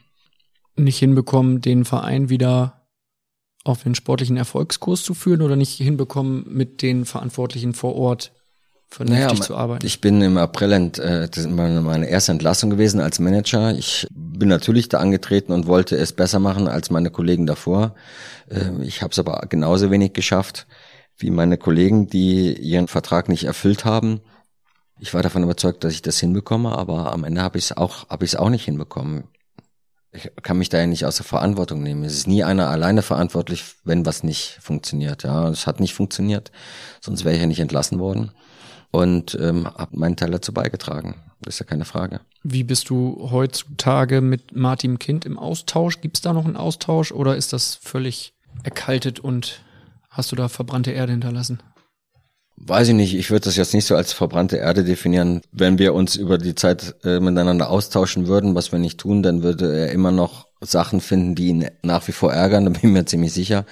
Ich würde sicherlich auch Sachen erwähnen, die mich maßlos ärgern. Was denn zum Beispiel? gewisse Abläufe, gewisse Verantwortung, die dann eigentlich auch in der Position äh, geschuldet ist, äh, gewisse Mitsprache von anderen Menschen um den Verein herum, die dann äh, Meinung transportieren, die nicht immer richtig ist, aber das gehört halt zum Geschäft dazu und äh, es fängt an problematisch zu werden, wenn die eine größere Kraft haben als die, die in der Verantwortung sind. Ja, das ist immer schwierig. Wen meinst du da konkret? Dieter Schatzschneider, Gerhard Schröder? Ach, gar nicht auf eingemünzt. Ich bin gut mit Dieter Schatzschneider ausgekommen, dann gab es Phasen, wo ich weniger gut mit ihm ausgekommen bin das gehört damit dazu, das kann man richtig einordnen. Aber ich glaube, es ist immer wichtig, äh, man ist erfolgreich, wenn man ein Bündnis ist. Und wenn das Bündnis nicht mehr funktioniert, dann ist man nur noch bedingt erfolgreich. Das zeigt einfach die, die Historie. Und äh, es gab ein starkes Bündnis, dann waren wir erfolgreich. Und jeder hat seinen Teil dazu beigetragen. Auch ich selber habe meinen Teil dazu beigetragen, dass dieses Bündnis bröcklig wurde. Und damit hat es dann auch nicht mehr funktioniert. Man muss auf der Vereins Führungsebene immer ein starkes Bündnis sein. Und die, die es sind, auch durch Täler gehen und sich nicht auseinander definieren lassen, die kommen auch erfolgreich dadurch. Und die denen es nicht gelingt, und das ist uns nicht gelungen, und mein Anteil ist da auch vorhanden, ist gar keine Frage. Und wir haben es nicht geschafft und deswegen hat es dann auch nicht mehr funktioniert. Und genauso kann ich aber auch behaupten, dass ich nicht alleine verantwortlich dafür bin. Aber so ist es halt. Und wenn ich mich mit ihm unterhalte, und das tun wir, ich habe ihm letztens noch Eisen zum Geburtstag gratuliert, dann habe ich ihm bei anderen Themen haben wir uns ausgetauscht. Das war sehr nett, das war sehr korrekt und ich freue mich, weil, weil, auch wenn wir gesagt beide nicht alles richtig gemacht haben, muss man halt einfach sagen, dass ich eine hohe Achtung vor seiner, vor seiner grundsätzlichen Lebensleistung habe und dass ich wirklich auch da intensiv mich mit ihm in vielerlei Hinsicht austauschen konnte und eine ganze Zeit lang äh, einen absolut verlässlichen Partner erlebt habe. Äh, das ist so. Ich habe eine hohe Achtung vor, vor Martin Kind. Wer kann denn das schon von sich behaupten, im Leben alles richtig zu machen? Ja, also da gibt es bei mir genauso wie bei vielen anderen ganz viele Sachen. Oh, das da hat man aber falsch gelegen. Das ist eine falsche Entscheidung gewesen. Das hat man nicht richtig gemacht. Das hat man nicht gut bewertet. Und sicherlich finden wir bei bei Martin Kind sowas auch in vielerlei Hinsicht. Aber der ist immer noch da der steht auch für seine Fehler und der, der könnte sich's auch einfach machen. Bei aller vielleicht Kritik, nicht berechtigt, aber vielleicht auch bei aller berechtigten Kritik, ja, hat er sich nie aus der Verantwortung geschoren. Das, das finde ich schon bemerkenswert. Er kann auch einfach zu Hause bleiben, weil er sieht sich da in der Verantwortung und das finde ich schon beachtlich. Was hast du gemacht direkt nach deinem Rauswurf? Wie hast du reagiert, als du in Hannover rausgeworfen wurdest? Und wie fühlt sich das an, so ein erster Rauswurf? es ist ja nie, dass sowas im Verborgenen bleibt. Ne? Ähm, irgendwie habe ich so wie also das äh, Kaninchen im Bau gewartet, bis ich jetzt äh, erwischt werde sozusagen. Also sowas bahnt sich ja an, so sowas spürt man ja. Die Gespräche werden kürzer, die die Termine finden nicht mehr statt. Man liest viel in der Zeitung, man kriegt vieles über die Medien erfahren. Also es ist nicht so, dass einen das dann komplett überrascht. Die hat sich angebahnt und dann habe ich das dann von Martin Kind mitgeteilt bekommen, habe das dann dementsprechend aufgenommen und bin dann wieder ins Büro gefahren, habe dann als erstes äh, meine Frau informiert, auf dem Weg dann wieder ins Büro. Äh, ne, bin gar nicht, an dem Tag bin ich nicht ins Büro gefahren, habe dann meine Assistentin informiert, dass das jetzt vollzogen ist und dass ich heute nicht mehr ins Büro komme. Dann habe ich man natürlich immer noch persönliche Sachen im Büro und die habe ich dann am Abend äh, im Beisein dann von Verantwortlichen, habe dann meinen Schreibtisch geräumt sozusagen, äh, nachdem die Geschäftsstelle geschlossen war, damit es jetzt nicht so viel Aufsehen erregt und und habe dann meinen Schreibtisch geräumt und habe dann aufgeräumt, habe meine persönlichen Sachen mitgenommen. Das war's dann und dann was bin ich nach Hause. Was heißt denn dementsprechend aufgenommen? Also du hast doch ein Gefühl dann in dir. Was ist denn da für ein Gefühl in dir, in der Sekunde in dem Moment, wo dir jemand sagt, das war's hier? Ich war irgendwie gedanklich vorbereitet, dass das irgendwann kommt. Also es, es hat mich jetzt, der Moment ist dann komisch. Ich bin zwar dann als Manager zum ersten Mal entlassen worden, aber ich habe ja so was, so, so was Negatives ja schon auch als Spieler erlebt. Ja, so, nee, wir arbeiten nicht mehr mit dir, wir wollen nicht mehr mit dir arbeiten, such dir was Neues, such dir einen neuen Verein mein Ziel war es immer, als Manager nicht entlassen zu werden, und aber am Ende kommt es dann doch mal, äh, äh, es ist dann so. Davor war es für mich persönlich immer wichtig, aber dann ist es halt dann auch mal passiert und Also es war jetzt nicht so, dass mich das so geschockt hat, weil es, man spürte das. Und in dem Augenblick ist es schon irgendwie komisch. Ja, äh, fühlt sich komisch an. Aber. Komisch inwiefern? Ja, so, so. Erniedrigend, Niederlage, Nieder, Leere? Niederlage, Leere. Ja, schade. Natürlich, wenn sich sowas anbahnt, so ein Gefühl hat, will man ja trotzdem es noch, noch verändern. Es war nicht am Ende einer Saison, sondern es war kurz vor Ende. Es war im April. Die Saison ist bis Mai gegangen. Ich glaube, Anfang April war es. Am Ende ist Hannover 96 abgestiegen. Ja, natürlich hatte ich einen Zweitliga-Vertrag und natürlich hätte ich auch mir Gedanken gemacht und gesagt, ja, ich habe das mit verbockt. Ich möchte aber auch die Chance vielleicht haben, wieder für den für den Aufstieg zu sorgen und es und wieder gerade rücken halt. Ja, darüber denkt man in dem Augenblick nach oder wenn das dann passiert, sagen ja, ich ich ich habe da ja Mitverantwortung. Ja, ich hätte gerne Gelegenheit, es gerade zu rücken. Es, die kriegt man dann nicht. Über solche Sachen macht man sich dann Gedanken. Ja, äh, oder habe ich mir dann Gedanken gemacht. Es ist nicht schön, wenn über einen fremd bestimmt wird. Ja, das gefällt ja keinem und auch in der Position nicht. Ja, auf der anderen Seite muss man das respektieren und akzeptieren. Ich treffe ja auch solche Entscheidungen. Was ist denn unangenehmer, entlassen zu werden oder selbst jemanden zu entlassen? Ich glaube, das entlassen zu werden ist immer unangenehmer, weil es ja dann einen trifft. Und leider Gottes habe ich das auch schon oft machen müssen in meiner Funktion. Das ist jetzt auch keine Vergnügungssteuer, aber es ist ja lächerlich, sich darüber zu beschweren, weil man sowas ja, wenn man sowas transportiert, betrifft dem, dem man es ja sagt, dann nochmal viel größer. Aber man löst ja dann bei einem selber dann noch viel mehr aus, also bei dem Gegenüber, dem man das mitteilt. Ja, da hängt ja dann Familie dran, da hängt äh, vieles Private dran. Ich treffe eine Entscheidung, ich muss diese Entscheidung vertreten, ich muss diese Entscheidung erklärbar machen, nach innen und nach außen, ich muss diese Entscheidung treffen und dann muss ich sie transportieren und das ist nicht schön, aber dem, dem ich sage, betrifft das ja noch viel, viel mehr. Und selbst erlebt, das ist schlimmer, als wie es zu überbringen, aber das Überbringen ist auch nicht schön. Was war deine schwierigste Trainerentlassung? Trapattoni hatten wir schon gehört. Mir ist jedes schwer gefallen, ehrlicherweise. Ich glaube, es ist wichtig, wenn man davon überzeugt ist, dann muss man es konsequent machen. Ja, dann ist es wichtig, dass der Ablauf stimmt, dass man das so respektvoll wie möglich abliefert. Das ist auch nicht immer gelungen. Manchmal ging es nicht anders. Manchmal ist es aber äh, in, in, ich glaube in den meisten Fällen ist es mir gut gelungen, wenn ich für mich ist immer so ein Merkmal, ich habe nach wie vor zu vielen oder zu den meisten eine Freundschaft, einen Kontakt, einen Austausch.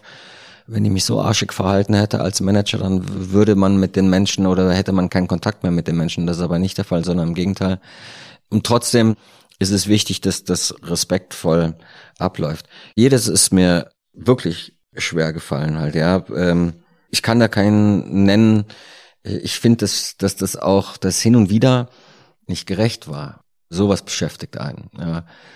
Man wechselt eine, eine Trainerpersonalie und man weiß aber auch, es geht nicht anders. Man braucht jetzt einen neuen Input. Aber die Verantwortlichkeit, die ist nicht nur auf diesen Schultern gelagert, ja, sondern die Verantwortlichkeit, die ist ja, die ist groß. Ja, also im Fußball, im, im Mannschaftssport. Puh, da glaube ich, können sich viele mit in der Verantwortung sehen. Ja, und am Ende trifft es dann häufig dieselben immer halt, ja, aber die natürlich auch ihre Verantwortung haben, aber nicht immer alleine verantwortlich sind. Was war denn die schwierigste äh, Entlassung im Sinne von die ungerechteste? Roberto Di Matteo war nicht gerecht. Jens Keller war nicht gerecht. Zweimal hintereinander in die Champions League gekommen mit Schalke 04, aber war nicht gut genug für Schalke. Ja. Mehr als wir erfolgreich sein, kann man doch nicht, oder? Und trotzdem hatten wir in all den Monaten und, und Wochen immer zu kämpfen. Teilweise gegen Windmühlen. Da fängt es an, ungerecht zu werden. Wenn man keine Kraft mehr zu kämpfen, dann ist es, hat das doch nichts mit Leistung zu tun, sondern das ist ungerecht. Ja. Und ähm, deswegen tut das dann immer weh. Und es ist trotzdem leider Gottes notwendig. Ja, es ist trotzdem dann im Sinne des Clubes wichtig, so zu agieren. Also ich glaube nicht, dass ich eine Trainerentlassung machen musste, nur weil ich jetzt lustig war und die gerne gemacht habe, ja, sondern wenn ich sie gemacht habe, habe ich sie immer notwendig geachtet, aber sie war nicht immer gerecht. Ja, und ähm, das ist äh, grundsätzlich schade. Ne? Die schwierigste Frage des Tages, welcher Trainer darf denn deine persönliche Top 11 trainieren? Als Spieler habe ich richtig viele und gute, kann ich auch einen Co-Trainer? Du darfst alles. Unabhängig davon, Wie die sich jetzt dann als Cheftrainer und als Co-Trainer definieren würden, das sollen die dann untereinander mit sich ausmachen. Aber mein, mein Trainerteam wäre definitiv Armin Fee und Felix Magath. das ist lustig, die beiden. das wäre auf jeden Fall für Bild auch eine gute Trainerkombination. Ich glaube, da wäre einiges los. Ja, ich bin mit Armin Fee deutscher Meister geworden. Also das ist natürlich ganz oben anzusehen. Felix Magath, da habe ich mit meiner beste Zeit als Fußballer gehabt. Hab vieles Gutes äh, erlebt. Also deswegen. Und aus beiden hätte ich vieles mitgenommen als Spieler von beiden. Wen stellst du denn ins Tor deiner Top 11? Da würde ich auf jeden Fall Bodo Ilgner ins Tor setzen. Und ich fand oder habe gefunden, dass er ein richtig super Torwart gewesen ist, richtig viel abgeliefert hat, ne, eine tolle Karriere gemacht hat. Ich meine, nicht wenige können behaupten, dass er bei Real Madrid spielen und zur damaligen Zeit von Köln nach Real Madrid. Und Köln war schon auch ein großer Verein, aber Real Madrid ist dann nochmal was anderes. Das hatten, haben nicht so viele erreicht. Deswegen würde ich ihn ins Tor stellen und würde Timo Hildebrand als äh, Nummer zwei definieren. Wie sieht's in der Abwehr aus? Philipp Lahm taucht da auf. Ich habe ihn erlebt als äh, Linksverteidiger, wo er natürlich Damals in Stuttgart. Damals in Stuttgart, wo er dann Karriere gemacht hat und lange Zeit auf der linken Seite als Rechtsfuß agiert hat und hat das natürlich in Perfektion erlebt, auch noch dann bei Bayern. Dann ist er irgendwann auf die rechte Seite gegangen, weil er vielleicht da lieber spielt und am Ende ist er dann in der Mitte gelandet, aber der kann eigentlich beide Positionen spielen und von daher äh, taucht er auf jeden Fall links oder rechts auf. Beeindruckende Karriere, absolute Persönlichkeit. Äh, wir, wie gesagt, auch zur gleichen Zeit irgendwie dann nochmal zusammen Fußball gespielt haben. Ich ihn hin und wieder jetzt in München erlebe und sehe und treffe, nämlich gemeinsam beim FT Gern wenn er seinem Sohn zuschaut und ich meinem Sohn zuschaue, weil er da eher so ein bisschen als Co-Trainer agiert. Aber Spielen die äh, Jungs in der gleichen Mannschaft? Nee, der ist jünger. Die Mama ist ja Präsidentin und hat den ganzen Verein im Griff. Und äh, wow. klingt nach einer harten Führung. Ja, die macht das ja mit vollem Herzblut und ich glaube, ohne sie wäre der FD gern nix. Deswegen ist es toll, die ganze Familie lebt diesen Club, diesen Verein und das ist schön und deswegen taucht da hin und wieder Philipp auf, aber sitzt meistens und trinkt ein Weißbier. Ähm, äh, so wie früher. Angeblich soll er hin und wieder mal aushelfen als Co-Trainer, aber ich habe ihn noch nicht arbeiten sehen da. Äh, also von daher ist es, glaube ich, mehr ein Gerücht, als dass es äh, der Wahrheit entspricht. Also auf jeden Fall taucht er in meiner Mannschaft auf. Als Innenverteidiger auf jeden Fall Fernando Mera, Kapitän der Meistermannschaft von 2007, der die Schale falsch hält. Und äh, dann würde ich aber auch Paul Steiner noch als zweiten Innenverteidiger erwähnen wollen. Es gibt natürlich unfassbar viele Möglichkeiten als Spieler oder als Manager, mit wem man erlebt hat, aber ich wähle da mal einen Mix aus selbst erlebten äh, Paul Steiner, den ich in den Anfängen erlebt habe, der mich auch so so ein bisschen geprägt hat, der mich erzogen hat in jungen Jahren. So, so Kleinigkeiten, ja, die einem, die einem wichtig sind, ja, wie so Hierarchien funktionieren in einem Team. Wenn eine Mannschaft eine Hierarchie hat, dann ist es immer gewinnbringend und dann ist es auch erfolgreich. Kleine Anekdote. Also wir waren beim Warmmachen vom Training, also eingelaufen und ich war mit Carsten Baumann, ein junger Spieler, gerade im ersten Jahr Profi, ja, und jung, dynamisch, vielleicht äh, nicht beweglich, wie Toni es sagt, aber ich konnte lange laufen und, und dann mussten alle sich in einer Reihe einlaufen und wir sind immer zwei, drei Meter vor allen gelaufen. Dann hat irgendwann mal Paul Steiner gesagt, der versammelten Truppe beim Warmmachen, wer mich nicht sieht, ist zu schnell damit war alles gesagt. Und ich bin nie mehr beim Warmlaufen als junger Spieler vor Paul Steiner gelaufen. Ja, das hat er in einer ruhigen, aber harten, kurzen Stimmlage bestimmt und wir sind dann wieder nach hinten gelaufen und ich bin nie mehr als junger Spieler von der weggelaufen. Und das prägt einen so, ja, weil es so, so, wirklich, es ist eine Kleinigkeit, aber es ist so wichtig. Deswegen braucht man auch eine Hierarchie. Deswegen, weil er für mich prägend war, würde ich ihn als Innenverteidiger auch noch aufstellen. Das letzte Mal habe ich ihn im, im Wintertrainingslager in Spanien gesehen. Der lebt da jetzt. Rechtsverteidiger wird dann? Ich würde rechts dann Philipp stellen und links Heiko Gerber, weil ich äh, viele schöne Momente mit ihm erlebt habe, der, glaube ich, immer noch beim VfB Stuttgart tätig ist, wir viel gelacht haben wir beide auch beim Confed Cup der Nationalmannschaft gespielt haben, wo ich dann, glaube ich, mein zweites Länderspiel gemacht habe. 99 halt. gegen Ja, genau. Und äh, richtig guter Linksverteidiger gewesen ist und er in meiner Traumhälfte dahingehend auftaucht, weil er, weil es unfassbar viel Spaß gemacht hat, mit ihm zusammen Fußball zu spielen, weil er immer, immer einen lustigen Spruch gemacht hat. Er hat geholfen in vielerlei Hinsicht. Deswegen taucht er in meiner Traumelf auf. Wen stellst du ins Mittelfeld? Ins Mittelfeld, äh, du, du merkst, ich bin viel geprägt von, von Selbsterlebten. Ich würde mit zwei Sechsern spielen. Einmal mit Jonas Sektor auf der Sechs und dann mit Svonimir Soldo. Beides erlebte Kapitäne. Ich als, als, als Mitspieler, Svonimir Soldo war, äh, ne, ist natürlich jetzt mittlerweile erfolgreicher Trainer. Also muffelig, wie er auf der einen Seite war, zur Vereinsführung ja, es war nicht einfach als Vereinsführung mit ihm als Kapitän zu agieren, aber so intensiv hat er seinen Laden im Griff gehabt, ja.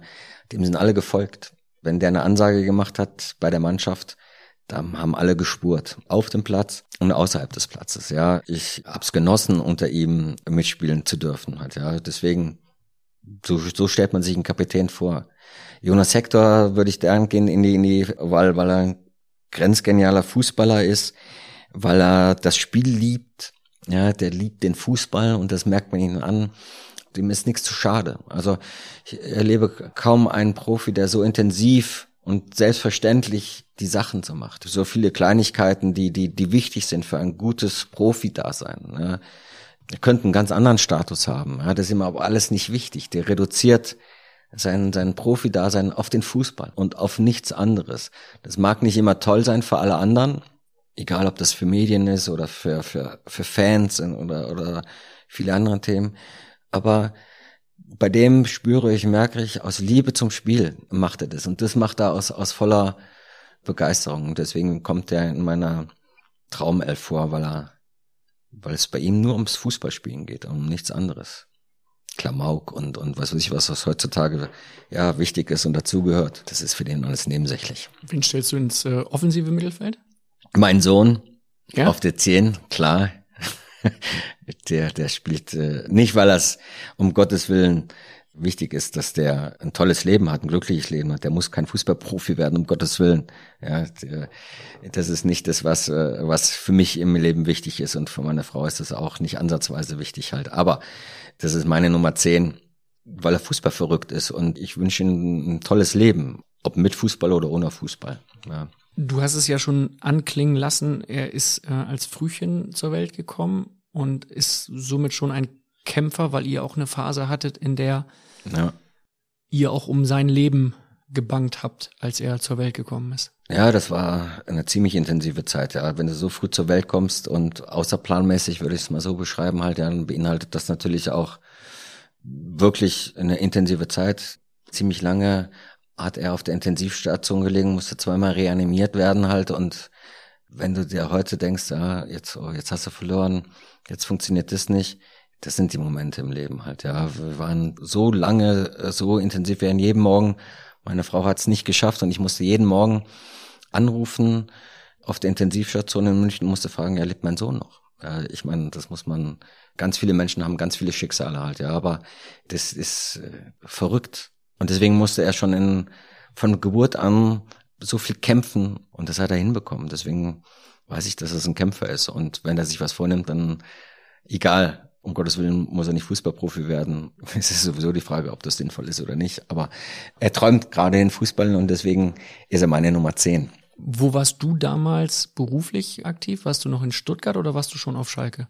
Er ist im März auf die Welt gekommen und ich war noch in Stuttgart und bin dann im Sommer gewechselt. Das war auch alles nicht einfach, weil natürlich Stuttgart München einfacher zu erreichen ist als wie jetzt Schalke München. Er ist im März auf die Welt gekommen und und äh, dann war das halt gerade eine intensive Zeit und das war wenn man so, so, so zurückblickt, wie man funktioniert als Mensch, wie man funktionieren muss, ist schon verrückt eigentlich, ne? Und hat natürlich die Familie geprägt und hat natürlich alles geprägt, ja. Und er hat sich da durchgekämpft und das ist Wahnsinn äh, in vielerlei Hinsicht. Und wenn man nicht so gute Ärzte hätte und nicht so ein gutes Krankenhaus und wenn man da nicht dementsprechend begleitet wird, dann ist es hart. Ganz viele Freunde, die einen da begleitet haben, ganz viele Familien, die einen da unterstützt haben. Darauf kommt es im Leben an. Auf das kommt es an und auf nichts anderes eigentlich.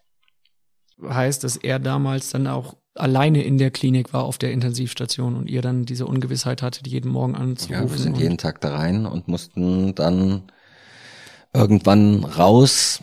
Jeder, der das schon mal erlebt hat, weiß, wovon ich rede. Dann verlässt du das, das Krankenhaus oder auch das Zimmer. Die Frühchen liegen da dann auch zu mehreren in einem Zimmer. Jedes Mal, wenn zu piepsen anfängt, dann bedeutet das nichts Gutes. Da musst du den Raum verlassen. Da kämpfen die Ärzte dann halt um ein junges Leben und und ähm, das ist alles äh, in vielerlei äh, der Wahnsinn und und das Schlimme ist in der Tat und das war über mehrere Wochen krieg's gar nicht mehr hin. Acht Wochen, glaube ich, lag er auf der Intensivstation. Ich, ich weiß es gar nicht mehr so genau. Und du gehst morgens rein, musst funktionieren, gehst abends nach Hause und weißt nicht, wie der nächste Tag ist. Und lässt deinen Sohn alleine. Ne? Das ist krass. Das hat euch sehr eng zusammengeschweißt. Ja. Und man hört es, wenn er spricht über dich, wenn er dir eine Frage stellt, dann merkt man diese Begeisterung für Papa. ich glaube, äh, das ist ja bei, zum Glück bei den meisten oder bei, bei allen so. Ja. Mein Papa war auch der, der, der Größte für mich. Das ist schön. Sehr schön. Ja. Jetzt spielt Paul auf der Nummer 10 als Zehner im Mittelfeld. Ja. Jetzt braucht er noch Vielleicht einen um sich herum und noch zwei Stürmer oder wie spielst du? Oder? Ich spiele im 4-2-3-1, das heißt, ich brauche zwei Außen und ein Stürmer. Stürmer ist Toni Polster. Oha, äh, trotz der Frage? Trotz der Frage, ja, Toni auf jeden Fall. Und ich habe zig andere, äh, ich könnte jetzt Mario Gomez äh, nennen oder Klaas-Jan Huntelaar. Kommen alle auf die Bank. Ich komme alle auf die Bank, aber das ist ja nicht die beste Elf, das ist ja meine Traumelf und meine Traumelf verbinde ich mit, mit Erlebten, mit tollen Momenten und es war ein Genuss mit Toni zusammen Fußball spielen zu dürfen halt. Und äh, alleinige Spitze, der hat sowieso keinen neben sich geduldet. Von daher passt er in dem 4-2-3-1 äh, perfekt rein. Der war einfach auch grenzgenial und mega erfolgreich. Tolle Karriere. Geht vielleicht manchmal so ein bisschen um, aber er hat äh, in jeder Liga, in der er gespielt hat, hat in Italien gespielt, in Spanien gespielt, in Deutschland gespielt, hat er immer, glaube ich, war er Torschützenkönig halt. Ne? Hatte im eigenen Land, glaube ich, weiß nicht, ob das stimmt, aber da hat er immer die, die größten Probleme gehabt, was ja dann auch wieder bemerkenswert ist. Ja, Andi ne? Herzog hat es mal im äh, Phrasenmäher erzählt, dass Toni schon in Österreich zeitlang äh, große Probleme hatte, da anerkannt zu werden. Das ist Wahnsinn, oder? Also wenn man drüber nachdenkt, überall anerkannt, nur im eigenen Land nicht. Irgendwas funktioniert nicht. Also der auf jeden Fall im Sturm mit den Außen, da tue ich mich ein bisschen schwer. Würde Harald Czerny erwähnen, den ich rechts außen erwähne, weil er ein toller Mensch ist, Ahnung hat von Fußball und insgesamt einer meiner besten Freunde ist, ein verlässlicher Freund, die ganze Familie ist, ist eine tolle Bereicherung für unser Leben. Und er hat Ahnung, absolute Ahnung von Fußball. Gutes Gespür für Spieler, gutes Gespür für Talente. Du hattest ihn bei Hannover als ja. Scout untergebracht, ne? Ja, genau. Nicht untergebracht ist schon falsch. Also angestellt angestellt, weil er Ahnung hat. Mhm. Ne? Ich mache das nicht und habe das nicht gemacht, weil er ein Freund ist. Ich glaube, Loyalität ist schon halt auch wichtig. Gerade in dem Beruf, in dem man Verantwortung hat, braucht man loyale, gute Leute, die viel Ahnung haben, aber Loyalität kann nicht schaden. Und deswegen würde ich ihn auf die rechte Seite stellen, weil er ein sehr loyaler Mensch ist und weil er Ahnung hat von Fußball, weil er äh, mich besser macht. Und der zweite, und deswegen spielt er links außen, obwohl er da vielleicht gar nicht hingehört, ist äh, Gary Zuber, weil der mehr hätte aus seinem Fußballerischen machen können, aber diese Gratwanderung zwischen ich lebe jetzt das Leben und ich bringe mein Talent ein als Fußballer nur bedingt gemacht hat. und trotzdem für mich eine Bereicherung ist, weil er, ich ihn viel an meiner Seite gehabt habe, der einen sensationell guten Job jetzt macht in Hannover. Ja, zum ersten Mal in Anführungsstrichen, das meine ich jetzt überhaupt nicht blöde, äh, äh, wenn ich, aber er weiß, dass ich das sagen kann, auf eigenen Füßen steht und das Ganze herausragend gut macht und absoluter Fußballkenner ist, der, wenn wir ihm jetzt fragen würden, sagt mir fünf Spieler von irgendeiner portugiesischen Mannschaft und zählt er dir fünf auf. Und, Wann ähm, holst du ihn nach Köln? Es geht gar nicht darum, dass ich ihn nach, nach Köln hole. Ich finde, dass er das richtig gut macht jetzt und dass äh, Hannover froh sein kann, dass er da ist. Das war ja auch nicht ganz so einfach in der, in der Abfolge, wie das, wie das abgelaufen ist. Aber der macht das halt auch wirklich, wirklich gut. Das ist wirklich ein Fußballkenner. Und er war ein guter Fußballer, Linksfuß, deswegen passt er auf der linken Seite, aber er war eigentlich zu faul zum Laufen. Deswegen weiß ich nicht, ob er, und schon gar nicht war er schnell. Deswegen wäre er eigentlich mehr in der Mitte, aber irgendwo muss er ja auftauchen, deswegen spielt er bei mir links draußen. Schöne Top 11. Ich habe noch zwei Fragen aus der Phrasenmäher Community, die immer sehr, sehr gute Fragen stellt. Hätte Schalke bei der Vertragsverlängerung von Raoul damals mehr kämpfen müssen? Nee. Warum? Ja. Werbung. Morgens schon wissen, was heute wichtig wird? Macht ihr mit dem Bild News Update. Egal ob News, Wirtschaft, Politik, Show, Sport oder Promis. Damit bleibt ihr immer auf dem Laufenden. Fünfmal täglich neu auf Spotify, Apple Podcasts, Amazon Music, Google und überall dort, wo es Podcasts gibt. Werbung Ende. Wollt nicht mehr. Und mehr kämpfen würde dann ja bedeuten, ihn vielleicht doch noch zu überreden oder ging es einfach nicht mehr? Mit was? Ich glaube, jeder, der Raoul kennengelernt hat, der hat sich voll und ganz mit dem Verein identifiziert und nicht umsonst haben die Leute ihn geliebt in der Zeit, in der er da gewesen ist. Und in der Zeit war Schalke insgesamt sehr, sehr erfolgreich. Das Kunststück, ihn nach, nach Schalke zu holen, hat Felix Magath hinbekommen. Das war sonst sicherlich nicht dran zu denken, dass das überhaupt äh, mal ein Spieler von so einer Größenordnung zu Schalke kommt. Und der hat alles erfüllt, was man, was man erfüllen muss. Aber wenn man ihn kennengelernt hat, hat er das genossen. Er hat damals in Düsseldorf gewohnt und äh, dieses Bromborium drumherum, was er in Madrid erlebt hat, war so in Düsseldorf gar nicht für ihn. Deswegen hat er diese, diese Zeit auch genossen. Aber es war auch klar, dass die Zeit vorbei ist. Ja, und, und diese Zeit vorbei bedeutet, dass er sich selbst eingestuft und eingeordnet hat. Da ging es nicht um Geld oder um mehr Geld.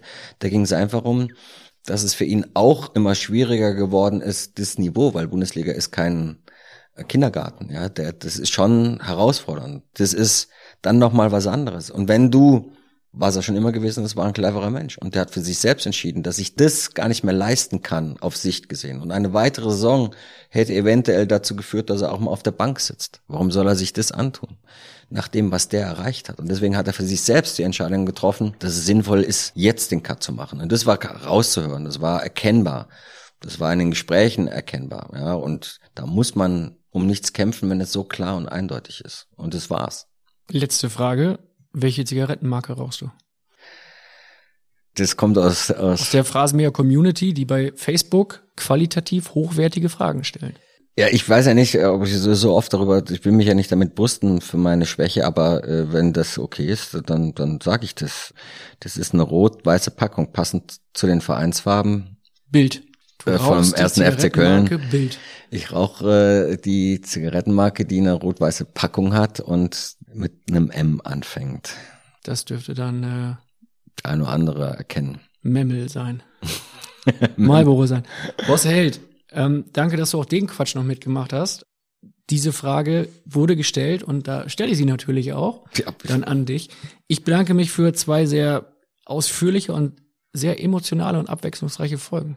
Ich habe dich auf eine völlig neue Art und Weise kennenlernen dürfen. Mhm. Und ich glaube, dass es vielen Hörern ähnlich gehen wird, weil du dich sehr facettenreich, sehr ehrlich und echt sehr emotional gezeigt hast. Wir haben gar nicht mehr die Respekt. Tröte benutzt. Du kannst sie gerne nochmal probieren, ob sie funktioniert, aber ich glaube, sie, sie funktioniert noch. Ja. Möchtest du dich abschließend bei jemandem bedanken? Hast du jemanden im Auge, den du vielleicht heute Abend noch sehen wirst, wo du sagst, da ist mal ein kleines Dankeschön fällig? Ganz viele sicherlich, aber ich werde jetzt ernsthaft, wenn ich jetzt gleich nach Hause gehe und sage, warum in Gottes Namen? Du hast ja angekündigt, dass ich die eine oder andere Frage gestellt bekomme, aber dass du dich mit meiner Familie verbrüderst, das hat so nicht stattgefunden. Und äh, ich werde mich bei meinem Sohn für diese intelligenten und herausfordernden Fragen bedanken. Ich werde aber vor allen Dingen mit meiner Frau reden. Oh. Gut, dann haben wir Ehedrama im Hause Held. Haben wir dann- nicht, nein, haben wir Spaß. auch schon ist, als ist nur Schlagzeile? Spaß. Können wir Äh, vorbereiten? ähm, meine Frau, wenn eine letzte Anekdote zu meiner Frau. Ne, ähm, Dein Schlüssel passt übrigens zu Hause nicht mehr, sollte ich dir noch ausrichten. äh, also es ist ja so, dass du anscheinend mit ihr telefoniert hast. Das muss ja jetzt so, so der Fall gewesen sein. Ja, warte, Moment. ja. Was ist denn das jetzt? Ja, hab ich. Und wahrscheinlich hat sie viel, viel erzählt und auch äh, viel Blödsinn erzählt, aber die, Nein, ihre Geschichte, wo sie im Radio angerufen hat, die hat sie nicht erzählt, oder? Doch, in der Mike Thiel Show. Ja. Morning Man Mike. Und wo sie Du im warst- Kicker angerufen hat, hat sie das. Du warst zu Gast und sie hat Ja. angerufen, hat sich als Sabine ausgegeben. Ja, super. Und jeder hat Sabine erkannt. Genau, und, und hat, äh, hat Angst gehabt, das war ja recht früh, und dass keiner diese Du Sendung warst hört. Profi bei 60 und Ich war ist Profi bei 60, genau. Morning Show hier in München. Und sie hat sich Radio. so Gedanken gemacht, das war dann so, wo die Leute sich reinschalten können und sie hat Angst gehabt, dass sich keiner meldet um die Uhrzeit und deswegen hat sie gesagt, jetzt muss sie sich auch melden, damit überhaupt mal jemand anruft. Und hat so getan, als wenn man sie nicht erkennen würde, aber man hat sie sofort erkannt. Der Moderator hat das nicht verstanden, das wäre mal ziemlich, ziemlicher Slapstick, weil sie sich als Sabine ausgegeben hat. Ich habe sie erkannt und das war ziemlich skurril. Wir haben, aber sie hat dann Eintrittskarten zum 60-Spiel bekommen vom Radio hat sie aber von mir vorher schon bekommen. Das noch viel Schlimmere war, als sie beim Kicker anrief, äh, äh, Deine damals Frau. meine Frau, und hat sich beschwert. Ich war Spieler bei Eintracht Frankfurt und da ging es um Spieler Gumia, hieß der. Und der ist zerrissen worden, hat, glaube ich, eine Note 6 bekommen. Und das fand sie so dermaßen ungerecht, dass sie sich genötigt fühlte, beim Kicker anzurufen und demjenigen, der das, diesen Artikel geschrieben hat und die Benotungen gegeben hat, ähm, da ging es gar nicht um mich. Ich hatte damit überhaupt nichts zu tun, sondern sie wollte permanent dem sagen, dass das ziemlich ungerecht ist und hat dann von ihrer Kanzlei aus angerufen und die Nummer wurde übertragen. Von ihrer Anwaltskanzlei. Von ja. ihrer Anwaltskanzlei aus halt, ja. Und wollte das aber eigentlich auch nicht erkennbar machen. Hat aber dann einen Fehler gemacht, dass die Nummer transportiert wurde. Irgendwann rief dann halt der Kicker-Mensch zurück und hat dann herausgefunden, dass es meine Frau gewesen ist. Hat aber im Vorfeld und äh, meine Frau hat dann, war so engagiert am Telefon, da hat dem kein Hut mehr gepasst. Aber es wurde dann am nächsten Tag oder am Montag kam dann der Kicker raus. Donnerstag stand das drin, Telefonat, Montagskicker. Und dann kam der begleitende nächste Artikel, wenn denn alle Spieler von Eintracht Frankfurt so engagiert werden, wie die Spielerfrauen engagiert werden am Telefon, dann würde die Eintracht in der Liga bleiben halt, ja. Und ich wusste von gar nichts. Ja. Als ich das dann erfahren habe, das war dann auch lustig, das Ganze. Ich hoffe, du verzeihst mir diese Intensivrecherche. Deine Frau, dein Sohn haben es sehr gut mit dir gemeint und Ja. ähm, ich hoffe, du weißt es zu, zu schätzen. Das weiß ich. Es hat Spaß gemacht, vielen Dank. Vielen Dank für die, für die ausführliche Zeit und äh, für die lange Zeit. Und würde mich freuen, wenn wir uns in dem Format hier nochmal widersprechen. Danke dir. Danke auch. Ich bedanke mich bei dir fürs Zuhören. Danke, dass du diese beiden Folgen mit Horst Held angehört hast. Und ich bedanke mich bei Bettina und bei Paul Held. Denn die beiden haben diese Produktion mit ihren Fragen und Geschichten unfassbar schön bereichert und mir auch in der Vorbereitung das Leben echt leicht gemacht. Vielen Dank auch an die Bildkollegen Philipp Ahrens, Mirko Funk, Lars Weyrott, Uli Bauer, Ursula Vielberg und Florian Krebs, die viele der Sprachnachrichten organisiert haben. Und an Daniel Sprügel und Simon Wimmeler. Das sind die beiden Podcast-Phänomene vom Unternehmen Maniac Studios, die immer bei der Produktion mit unterstützen. Wir hören uns hier bald wieder. Dann gibt's den nächsten Gast. Anfang Dezember ist es der Fall. Bis dahin, kleiner Tipp. Abonniere den Phrasenmäher. Dann gibt's eine Nachricht, sobald eine frische Folge für dich fertig ist.